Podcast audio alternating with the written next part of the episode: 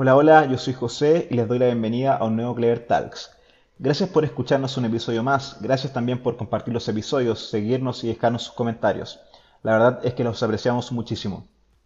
Para los nuevos, nos pueden encontrar en todos lados como Clever Group. Hoy hablaremos de DevOps con dos grandes expertos, así que let's clever it out.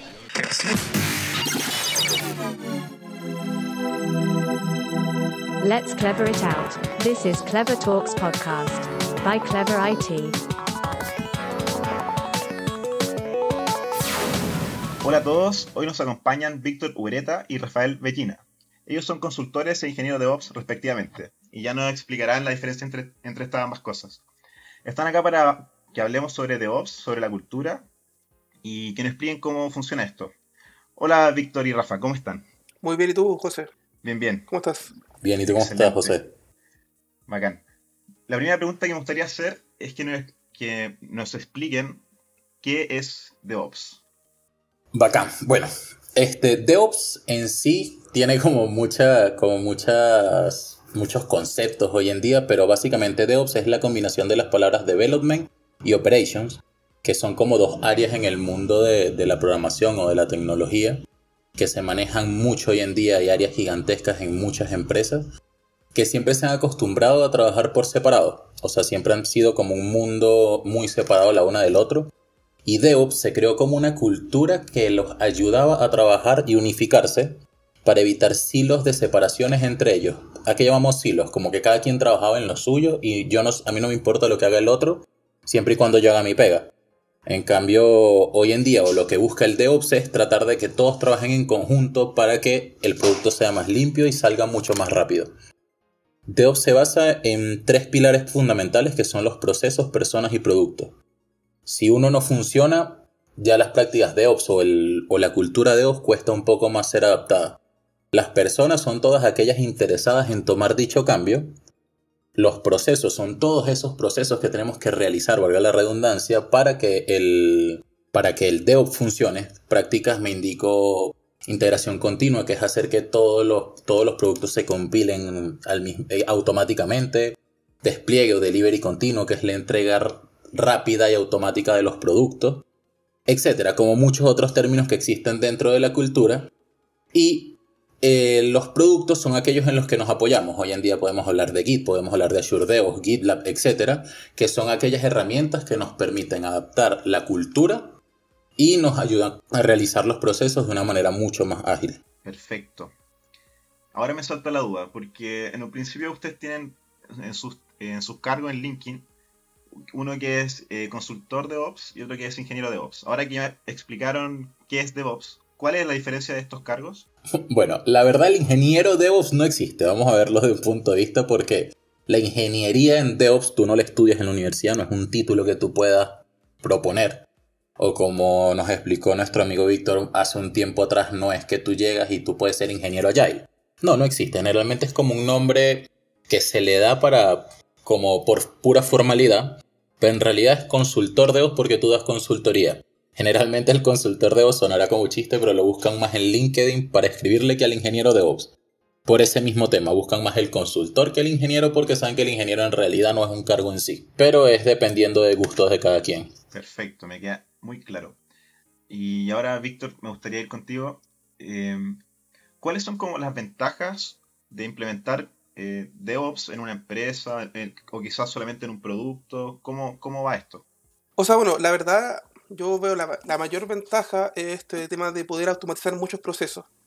¿ya? Por ejemplo, no sé, en una empresa normalmente cuando se hace una mejora de un producto, es típico que, claro, el desarrollador desarrolla su eh, aplicativo, tiene que hacer un manual de instalación e entregárselo al equipo de operaciones para que ellos lo instalen. Y normalmente cuando son aplicativos productivos o aplicativos que son críticos para el negocio, eh, se hacen fuera de horario. Entonces, hay que estar, por ejemplo, gastando recursos extras eh, para pagarle al, equipo de operaciones para que ellos puedan eh, hacer este despliegue manual, fuera horario. En cambio, cuando nosotros ya ocupamos la cultura de DevOps y todas las prácticas que ello conlleva, esto está automatizado. Es decir, pasa desde que el desarrollador solamente se preocupa de programar, él hace el cambio y automáticamente todo eso se compila, se analiza, se ejecutan pruebas de seguridad, todo eso automáticamente y después se despliega. Perfecto. Y igual yo siempre, eh, porque trabajo con, cultura de ops, acá en Clever usamos esto, me he preguntado, no, no le pillo desventaja. Eh, ¿Ustedes le han pillado desventaja a esto? Eh, la desventaja, eh, yo creo que más que nada es como el concepto que tiene eh, la gente del consultor de Ops. Es decir, como que creen que tienen que saberlo todo. Bien, cuesta, de hecho me ha costado, a menos en algunas partes donde lo he implementado, me ha costado hacerle entender que esto es un trabajo en conjunto. Ya no es como que está el consultor de DevOps y él sabe todo, sabe todo lo que infra, todo lo que es desarrollo, todo lo que es base de datos. No, es un trabajo en conjunto que se tiene que hacer con distintos equipos, con distintos expertos, para poder lograr que esto funcione. Entonces creo que esa es como la, a menos la ventaja que yo veo, ya que la gente piensa que el Devo es un experto en todo. Y realmente no es así, solamente es alguien que maneja varios temas, pero que se tiene que apoyar de los expertos en cada área. Perfecto. ¿Y cómo, pongamos un ejemplo, una empresa eh, de tecnología que no, no, está con la cultura de Ops y quiere partir con esto? ¿Cómo, ¿Cómo hace esa empresa para dar este paso? Bueno, para adaptar la cultura de Ops en una empresa, o sea, simplemente se comienza por las ganas y, el entender un poco qué es lo que hace. Es como poner en una balanza cuáles son las ventajas y desventajas, como tú preguntaste en el anterior, para que, o en qué nos va a ayudar esto. O sea, yo te hablé al principio de los tres pilares que son personas, procesos y productos pero uno de los pilares fundamentales para comenzar son las personas. Si las personas que tú vas a incluir en este cambio no están interesadas en dicho cambio, la cultura va a ser muy difícil para ser adaptada.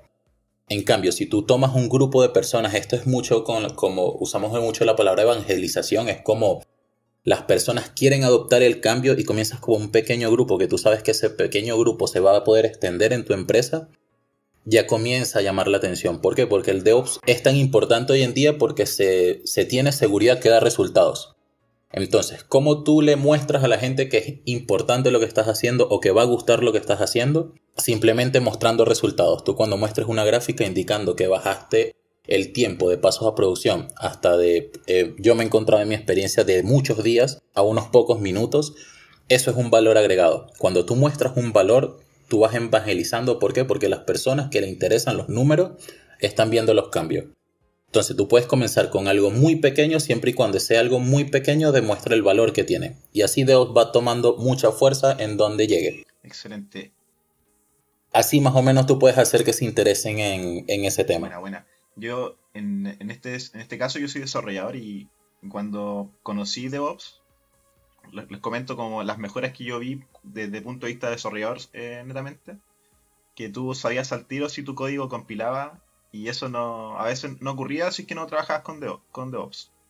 Y eso es súper eh, valioso para uno porque puede eh, corregir rápido el, problema y, al, final, al final del sprint puedes entregar realmente lo que te están pidiendo. Claro, lo, cómico de eso es que no todos los desarrolladores lo ven de esa forma porque hay veces que lo ven así como que, ok, esta persona me está, me está retrasando mi pega. Porque generalmente el DevOps te solicita un código más limpio, un código que pueda funcionar en cualquier máquina. En cambio, el desarrollador, si desarrolla algo que funcione en su máquina, tú puedes entregar el producto listo y le va a funcionar a la empresa. Pero no va a ser trazable, entonces no todos piensan tan bonito de nosotros como tú. Una cosa de amor de amor y odio. Exactamente, hay unos que nos odian, otros que nos apoyan hasta el final de los días y, ponen el pecho por lo que estamos haciendo. ¿Y cuál es como el...? Porque hoy en día existen distintos como procesos, eh, no sé si llamarlos pipelines o procesos, pero que se unen para que en este caso la integración funcione bien y, el deployment también funcione bien. Pero conozco hasta como el de seguridad, testing y hasta ahí llego. ¿Cuántos procesos posibles existen para crear un pipeline? O sea, la verdad ahí es lo que a uno se le llega hasta ocurrir. Por ejemplo, nosotros normalmente tenemos eh, como estándar son el tema de, por ejemplo, realizar pruebas de código estático, ¿bien? Eh, el tema de las pruebas automatizadas y además las pruebas de seguridad.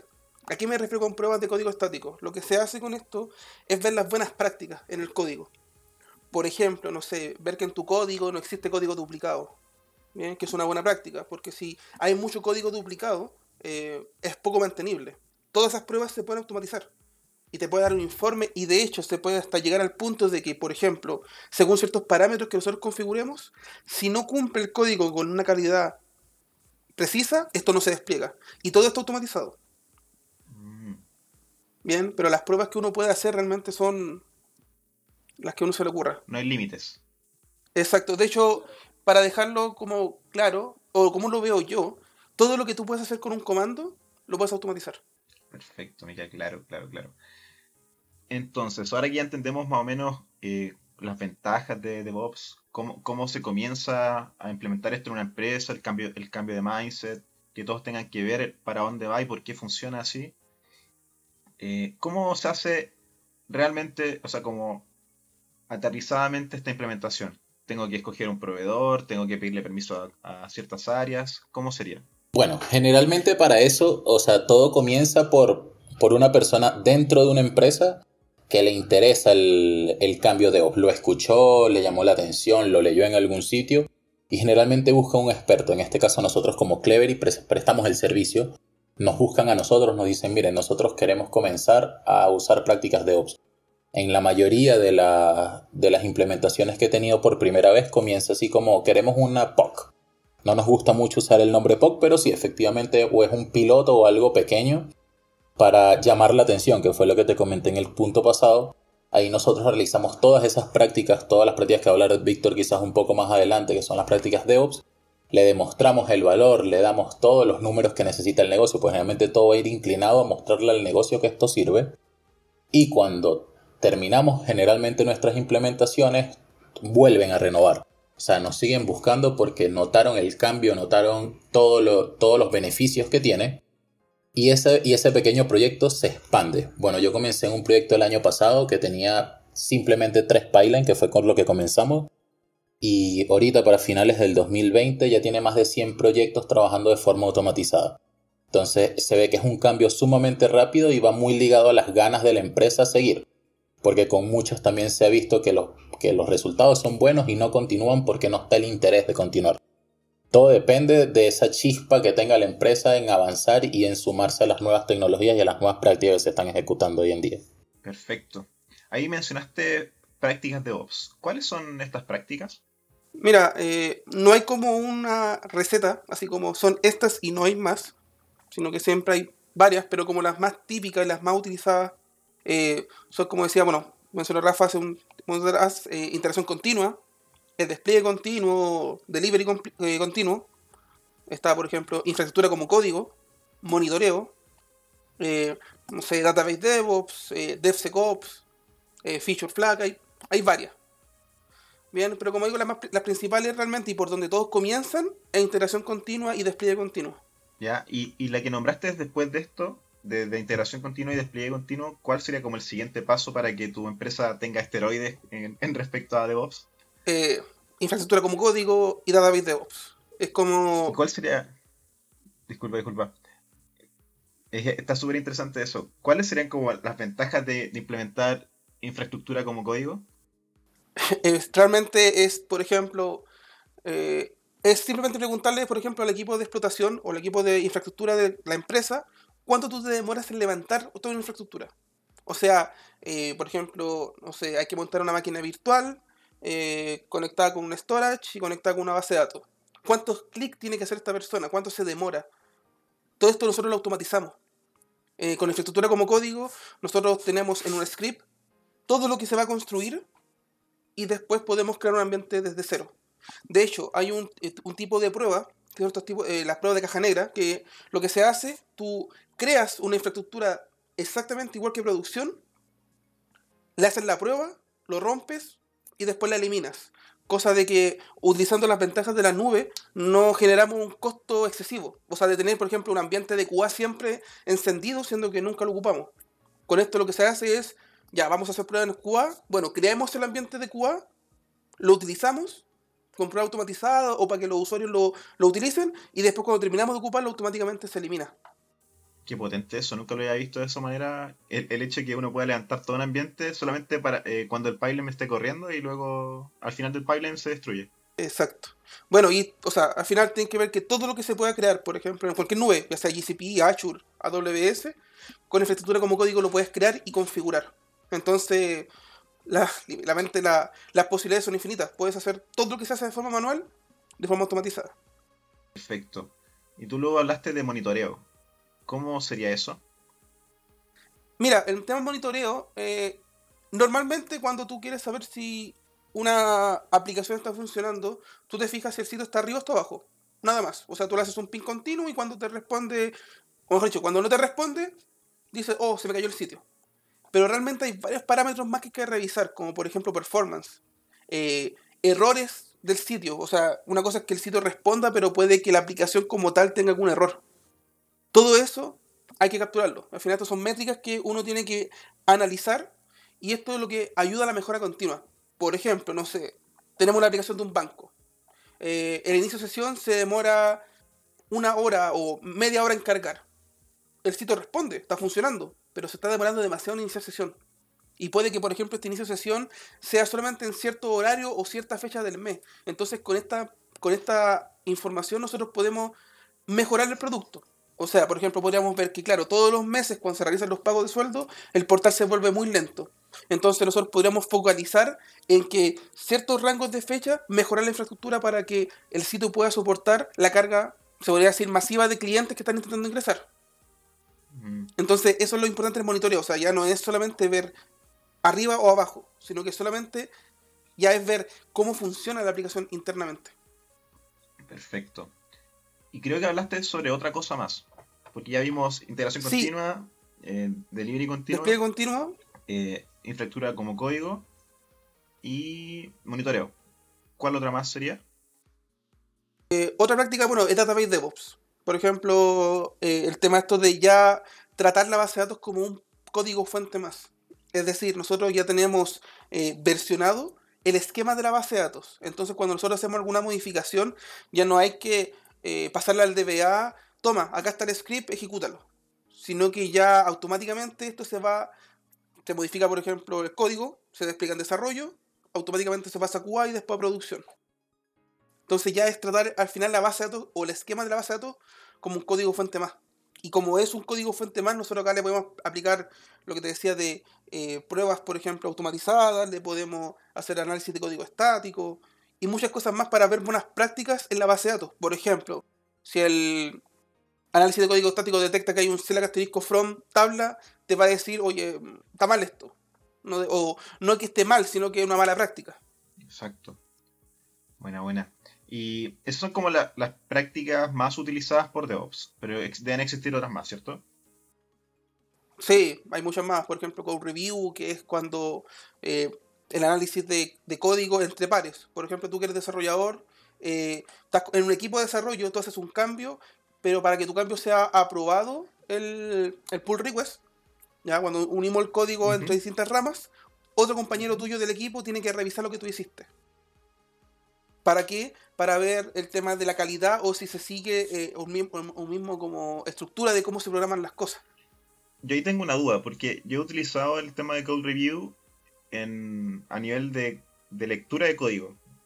Pero ¿cómo e, e, eso hasta ahí llega a esa práctica? ¿O también es como literalmente entrar a, la rama de, tu compañero y levantar el, programa para ver cómo funciona en tu, en tu computador? Ahí realmente depende hasta qué límite tú quieres llegar. Normalmente dependiendo de la herramienta que tú utilices para poder aplicar esta práctica, eh, te va a mostrar, por ejemplo, solamente los cambios. Entonces tú ves los cambios solamente que hizo tu compañero. Porque tenemos que entender que Code Review no son pruebas funcionales, sino que es ver cómo está escrito el código. Por ejemplo, no, no es por pensar quizás mal en un compañero, pero puso, no sé, un delete from tabla o un select asterisco from tabla y está mal. Entonces tú le puedes decir, oye, eh, mira, sabes que en esta parte te recomiendo que mejor eh, coloques solamente los campos que tú vas a utilizar en la query, por ejemplo. Entonces, como que sea un poco más colaborativo el tema. ¿bien? No, es, no es probar la aplicación como tal, porque eso se hace después. ¿ya? Porque si nosotros nos ponemos a probar las aplicaciones, imagínate, en un pull request nos vamos a demorar muchísimo y realmente ya el tema de que esto sea rápido se nos va a salir de las manos. Lo justo y necesario para que seamos ágiles. Gracias, Víctor. Harto conocimiento ahí por tu parte. Te pasaste. aquí tengo otra pregunta. Eh, y se la va para Rafael, para que descanses un poco, Víctor. Eh, ¿Qué práctica o, qué problemática ustedes se, han enfrentado en, su día laboral, más o menos, como algo complejo o algo, algo común? Y, aparte de eso, me gustaría como escuchar eh, lo más complejo que les ha tocado ver.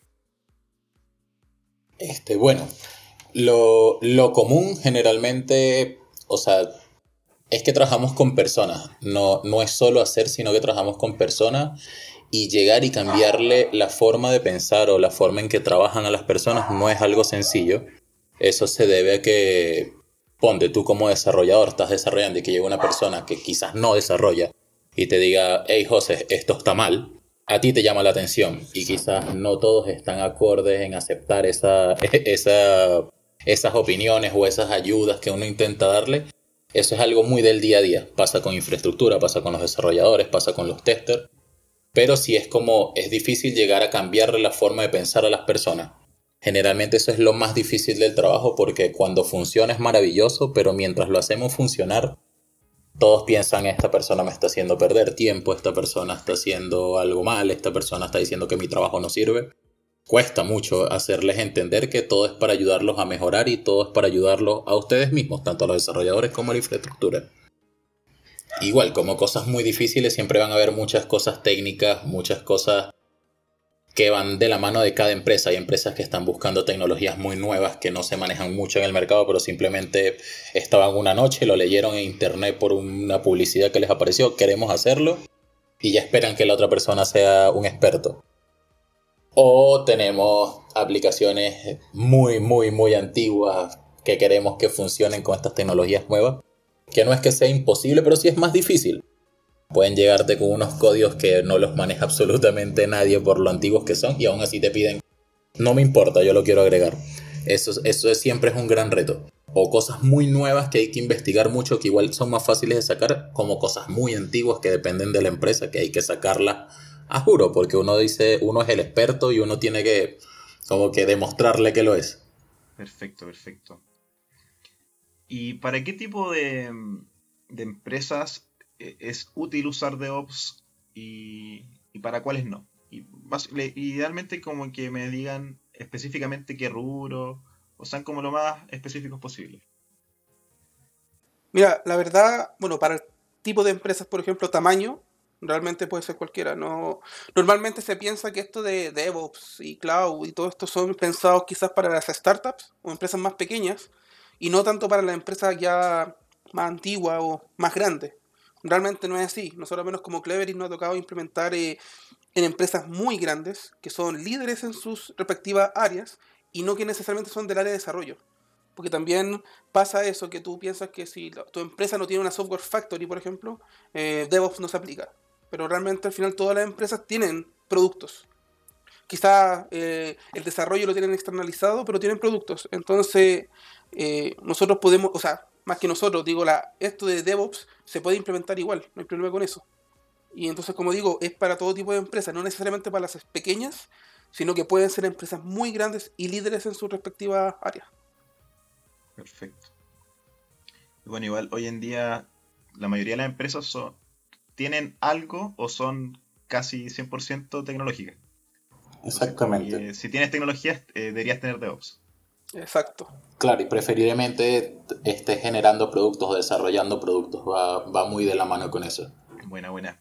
Creo que hemos hablado harto de, cosas, de qué trata esto de, DevOps y me gustaría hablar de cosas curiosas. A mí me llama eh, harto la atención de que hay ciertos servicios en, la nube que son gratis. Y la gracia de DevOps eh, y, bueno, del, del, cloud es que uno puede usar servicios multicloud conozco el, DNS de DigitalOcean que es gratis. No sé si ustedes conocen como más cosas gratis o por último que el freemium sea tan potente que, deberías usarlo en, tu primer approach para aplicar tecnología con DevOps. De hecho, bueno, con esa pregunta, por ejemplo, para el tema de DevOps, nosotros eh, utilizamos lo que es Azure DevOps. Realmente la versión, digamos como versión gratuita que tiene es la versión completa. O sea, eh, ellos te dan para que tú puedas tener todo lo que tú quieras, o sea, la cantidad de proyectos privados que quieras, la cantidad de despliegues que tú quieras configurar, todo limitado, pero ellos te cobran por usuario. Entonces, ellos te dan 5 usuarios gratis. Entonces, con esos 5 usuarios tú puedes realmente hacer una prueba en una empresa sin tener ningún costo. Y también acá lo importante es ver que eh, todos estos servicios, por ejemplo en este caso Azure DevOps, o podría ser, no sé, un GitLab, un Jenkins, son todos multicloud. Entonces en el caso, por ejemplo, de Azure DevOps, no porque se llame Azure DevOps, está pensado solamente para Azure, sino que se puede implementar en cualquier nube. Es decir, yo puedo hacer despliegue en DigitalOcean, eh, o podría hacer despliegue en AWS, o incluso en Premise, sin ningún problema con estas herramientas DevOps. Perfecto, pregunta ahí nunca he trabajado con Azure DevOps como tal, solamente lo he escuchado. ¿Cuál es como el, alcance? ¿Azure DevOps te entrega un, repositorio? ¿Te entrega los pipelines? ¿Qué, te entrega? Bueno, Azure DevOps te entrega el producto en sí donde tú puedes agregar muchísimos proyectos, puedes tener muchísimos pipelines y millones de repositorios hasta de forma gratuita. En realidad lo que se paga en Azure DevOps más que todo es las cuentas y uno que otro servicio que ellos prestan pero en teoría tú puedes crear todos los pipelines que tú desees, puedes tener todo todos los repositorios que tú desees de forma gratuita si quieres comenzar. Que luego en algún momento irán apareciendo los costos, efectivamente sí, pero puedes tener gratuitamente tanto los proyectos como los repositorios y los pipelines que tú desees crear. Te da plantillas para que tú aprendas a crear los pipelines y te da generalmente mucha información o mucha documentación en, su, en la página de Microsoft para trabajar con él. Perfecto. Cuando ustedes hablan de que son cinco usuarios, cualquier tipo de usuario, o sea, un, usuario desarrollador, entraría a contar en, el, en este límite de 5 para gratis. Sí, o sea que mira, hay, eh, hay dos tipos de licencia en Azure DevOps. Bien, tenemos las que son las stakeholder y las basic. Que al final la basic viene siendo como una licencia full. Y ahora dejamos de lado, por ejemplo, la basic más test plan, que es como la función de basic más hacer pruebas manuales, pero nos centramos en estas dos que son Basic y Stakeholder. Las Stakeholders son gratuitas, entonces realmente en una organización pueden haber todas las que uno quiera. Por ejemplo, si tú quieres que una persona no técnica eh, sea el que apruebe un pipeline, ¿ya? porque puede pasar, por ejemplo, un jefe de proyecto no necesariamente es técnico, él puede tener una licencia de stakeholder y con esa licencia gratuita él puede hacer clic en el aceptar para que se despliegue automáticamente. La licencia Basic lo que te permite principalmente es ya poder hacer eh, uso completo del módulo de boards, por ejemplo, que te vendría siendo como, como un Jira, o poder subir código fuente, eh, poder armar pipeline y cosas así. Entonces tenemos también esa ventaja de que tenemos licencia gratuita, donde los usuarios cada vez pueden hacer más cosas. O sea, Microsoft cada vez le ha dado más, más posibilidades a esta licencia stakeholder para que puedan hacer cosas de forma gratuita dentro de la herramienta. Pero no puede subir código el stakeholder. No, el stakeholder no puede subir código. Mm, ya, perfecto. igual yo conozco, eh, uso más eh, GitLab y GitLab tiene en su versión gratuita 2000 eh, minutos. Y tú puedes usar los, los shared runners, que puedes compilar lo que quieras con esas máquinas, pero tienes el límite de los 2000 minutos. Entonces igual hay algo ahí gratis que uno puede llegar a usar y si el proyecto no es grande, podrías trabajar en eso sin, pagar nada y con las personas que quieras. Bien. Bueno, como digo, acá igual tiene el tema eso de los minutos gratis para poder ocupar los pipelines y ocupar las máquinas de Microsoft. Obviamente mientras todo, o sea, si es que es privado. Ya cuando nosotros hacemos proyectos, no sé, open source y esto todo está abierto, eh, realmente te dan todo limitado. Y lo importante también es que, por ejemplo, no sé, eh, puedo mezclar licencias. O sea, por ejemplo, si tengo un usuario que es QA manual y tengo que pagar la licencia que es Basic más Test Plan, que es más cara, solamente pago esa licencia por él. Pero todos los otros usuarios les pago la licencia normal. Entonces, y también, pues, si tengo ejemplo, usuario stakeholder, con ellos no pago. Entonces también se ha inventado el tema de los pagos de las licencias. Buena, buena. Otra pregunta que me nació ahora, que es, hace un rato hablamos eh, arquitectura como servicio. Eh, también se puede, en, esto también está contenido lo que es como serverless, o sea, como servicio, así como que sea automatizado el, configurar un serverless. Eh, es que creo que ahí uno se ve más que nada como el área de desarrollo quien hace eso. O sea, Azure DevOps te va a ayudar a que esto se despliegue de forma automática, pero eso, no, no, no, es que te va a hacer el serverless. No es que va a hospedarte el serverless. Él lo que hace es tomar tu código, donde está tu, tu, tu script, va a hacer lo que tenga que hacer. ¿A qué me refiero con eso? Si hay que compilar, si hay que analizar, si hay que hacerle pruebas, lo va a hacer y después lo va a desplegar donde corresponde. Ya. Y otra preguntita. Tengo bastante. Eh, ¿Qué tipo de tecnología o, herramienta o conocimiento previo es necesario para implementar DevOps o iniciarse en el, mundo de DevOps? O sea, la, verdad, la verdad, hay que no necesitas una experiencia muy grande, solo que o sea, lo que se debe aprender o todo lo que se debe saber en, en, un futuro para llamarte un experto en DevOps es bastante. Tú en realidad puedes comenzar con un conocimiento desde cero y ya todo depende de la dedicación que tú le pongas, podrás aprender. Ponte un desarrollador que, tiene un par de años desarrollando, se le hace mucho más sencillo a alguien que, en comparación a alguien que nunca ha desarrollado. ¿Por qué? Porque parte del DevOps es trabajar con código, entonces para ese desarrollador es mucho más sencillo. Y viceversa con infraestructura, una persona que trabajó con infra, la parte de los despliegues y la parte de todo lo que tiene que ver con infraestructura se le hace más sencillo. Puede comenzar muy desde cero, pero entre más conocimientos tenga en los procesos que va a aplicar, va a ser mucho más sencillo. Pero no te voy a decir que a juro tienes que saber algo obligatoriamente para comenzar, porque es cuestión de ganas. DevOps es bastante amigable siempre y cuando tú, tú sientas o quieras aprender sobre él. Perfecto. ¿Y alguna recomendación? Veámoslo como, algo personal. O sea, llega alguien a hablarte, toca, toca el timbre de tu casa y te pregunta, Hola Rafa, quiero consejos para aprender DevOps. ¿Cómo me dices que parta mi camino Jedi? ¿Qué le dirías? Comienza por lo más básico. Comienza aprendiendo lo más básico del DevOps. No te vayas en la volada, perdón la, la, expresión. Pero es no te vayas con lo más complejo porque el camino se te hace más largo. Comienza por lo básico. Entiende los primeros pasos del DevOps. Aprende cómo se versiona un código, qué es compilar. Entiende primero qué es lo que tú quieres hacer para que después lo comiences a aplicar. Y mi recomendación siempre es mete las manos. Por ejemplo, ya Víctor dijo, Azure DevOps es gratuito. Para comenzar, comienza, créate un Azure DevOps, hazlo tú mismo y prueba lo que es hacer las prácticas DevOps. Baja un código de internet que tú no necesitas programarlo tú mismo, despliégalo en, una en tu propia máquina que no necesitas levantar una infraestructura y así puedes ir comenzando desde muy, muy, muy bajo hasta que en algún momento tú ya lo domines y vas a seguir avanzando. Las 10 prácticas de voz no se aprenden de la noche a la mañana. Así que es cuestión de, ganas y, de enfocarse en lo que se quiere hacer. De hecho, igual, por ejemplo, para no tener como miedo, porque, por ejemplo, no sé, eh, alguien dirá, ¿cómo compilo? ¿Cómo armo un pipeline? ¿Qué, ¿Qué, es esto, por ejemplo? En Azure DevOps lo bueno es que es muy intuitivo. Y de hecho, te arma el pipeline solo. Él detecta, por ejemplo, eh, con qué tecnología está desarrollado el código y él te arma el pipeline. Entonces uno puede llegar realmente con no conocer mucho hasta poder hacer pipelines sumamente complejos con condiciones, usando plantillas y un montón de cosas muy complejas, pero lo bueno es que te ayuda a partir de cero. Entonces, para personas que quizás no sean muy, muy, muy técnicas, eh, esto también los, puede ayudar y los puede ayudar a entenderlo. Perfecto. Yo creo que hemos hablado bastante ya de, de Ops y, y, por, por, mi parte me aclararon eh, muchas dudas. Eh, muchas gracias por, su tiempo, Víctor y Rafael.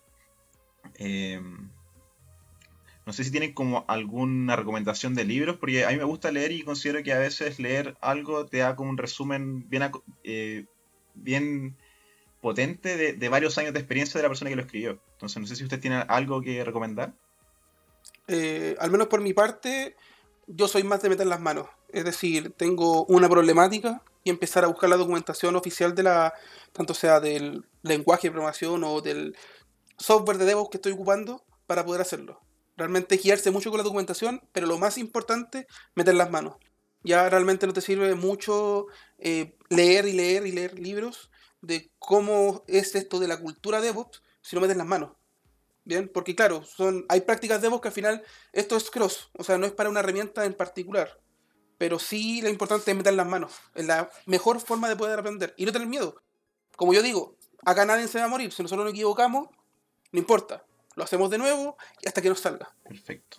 Rafael. Igual, soy igual que Víctor, a mí me encanta más aprender haciendo que decirte, ok, vas a poder leer aquí, vas a ver estos cursos, porque no lo aprendí yo de esa manera, así que no, no puedo llegar a recomendar hacer algo que yo mismo no hice. Pero sí, lo mismo que dice Víctor, es mejor encontrarse con el problema de frente y sacarle la cara y tratar de sacarlo. Ahí es cuando tú comienzas a leer toda la documentación y todas las cosas que necesitas para sacarlo. Igualito es bueno buscar leer sobre todas las prácticas que existen y ver cómo se, ejecutan si quieres comenzar así de una parte más teórica. Pero sí, soy igual que Víctor, me encanta más la parte práctica y que cuando se presente el problema resolverlo al momento. Perfecto, poner el, filtro en medio y, es suficiente. Exacto. Ya, pues. muchas gracias por estar acá nuevamente. Eh, muchas gracias a todos por escucharnos. Esto es Clever Talks. Somos eh, Clever Eat Group. Nos pueden encontrar en todas las redes sociales. Y nuevamente gracias, que estén muy bien. Eh, buen, buen día a todos. Y eso, hasta luego Víctor, hasta luego Rafael. Chao, chao. Muchas gracias José. Hasta luego José, muchas gracias. Estoy bien. Gracias por quedarse hasta aquí. Recuerden compartir el episodio y escuchar los demás, que están tan buenos como este. Y por supuesto, calificarnos en Apple Podcast y Spotify. Hasta la próxima.